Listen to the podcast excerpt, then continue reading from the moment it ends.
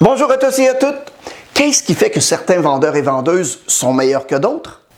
Évidemment, il est important de disposer de certaines compétences et de l'expérience personnelle qui sont adéquates. Mais être en mesure de convertir systématiquement les leads pour conclure des affaires et de figurer aussi parmi les meilleurs vendeurs et vendeuses de votre entreprise ou de votre région, ça exige beaucoup plus que des compétences et de l'expérience. Mon nom est Mario Loubier dans le but de vous aider à améliorer vos performances, soit dans le domaine de la vente, l'expérience client ou bien du leadership.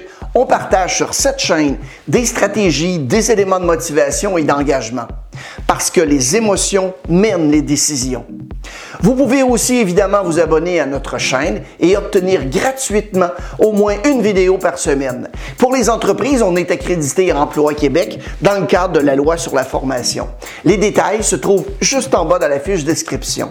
Évidemment, vous pouvez aussi écouter cette vidéo en podcast en cliquant sur les liens dans la fiche description au bas de l'écran. Au cours des dernières années, vous savez, il y a de nombreuses recherches scientifiques qui ont été menées sur la façon dont le cerveau humain fait des choix et sur les facteurs qui peuvent influencer ce qu'on dit et ce que l'on fait, y compris la façon qu'on achète.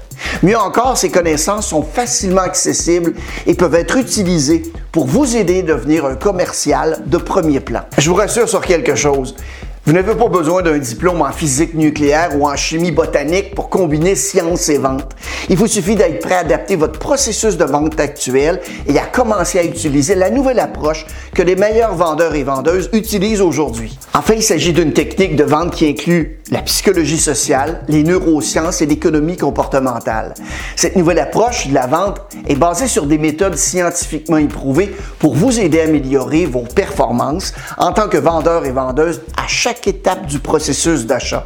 Alors que la plupart des meilleures pratiques de vente B2B ou B2C vont se concentrer sur les vendeurs eux-mêmes, la vente basée sur la science se concentre sur la partie la plus importante de tout processus de vente, soit évidemment l'acheteur. La vente basée sur la science utilise la recherche scientifique pour comprendre ce qui se passe dans le cerveau humain des acheteurs et comment leur cerveau peut être influencé.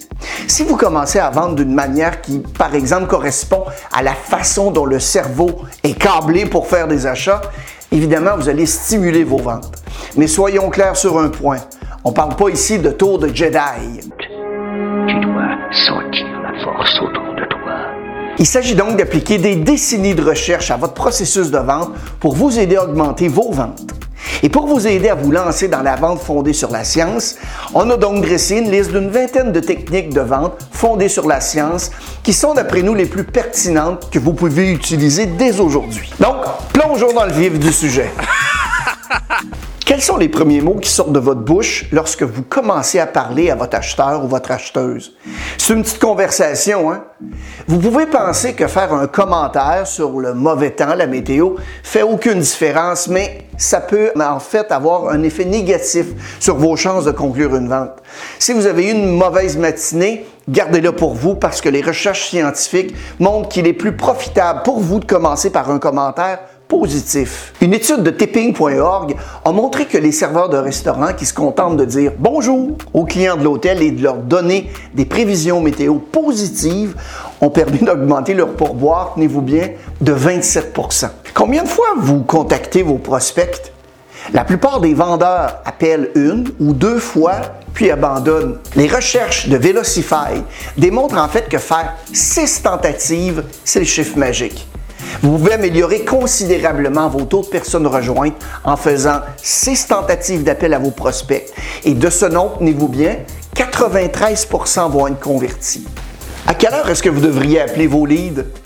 Un acheteur peut être de bien meilleure humeur avec vous si vous l'appelez à une heure qui lui convient.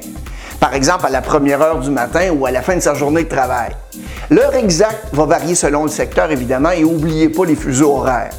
Mais des études ont démontré que les meilleurs moments pour appeler sont généralement entre 8 et 9 heures, puis entre 16 et 17 heures. Ensuite, examinons le jour de la semaine. Est-ce que vous planifiez vos jours d'appel quand vous avez le temps ou quand vos acheteurs ont le temps? Les recherches à cet effet montrent que les acheteurs seront plus réactifs certains jours que d'autres. Donc, c'est pas surprenant que les lundis soient pas des journées très propices pour appeler les acheteurs. Mais est-ce que vous saviez que le mardi était aussi mauvais?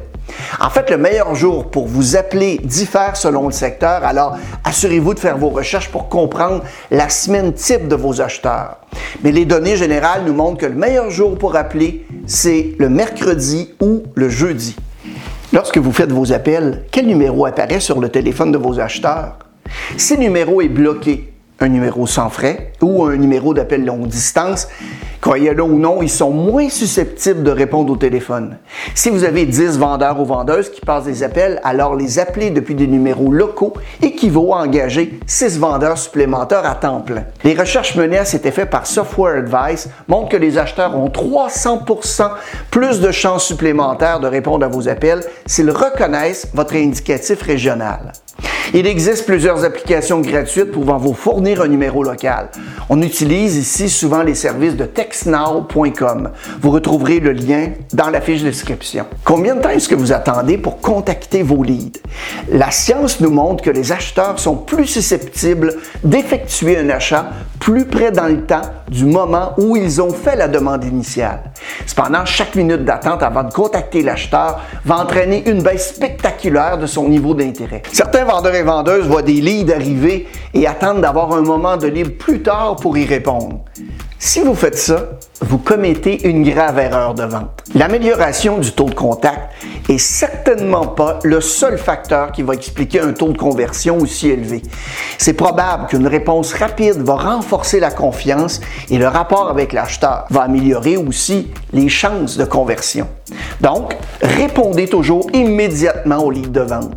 Les recherches menées à cet effet par Lead Response Management ont montré que vous avez 100 fois plus de chances de contacter un prospect si vous répondez dans les 5 minutes et 21 fois plus de chances de qualifier ce prospect.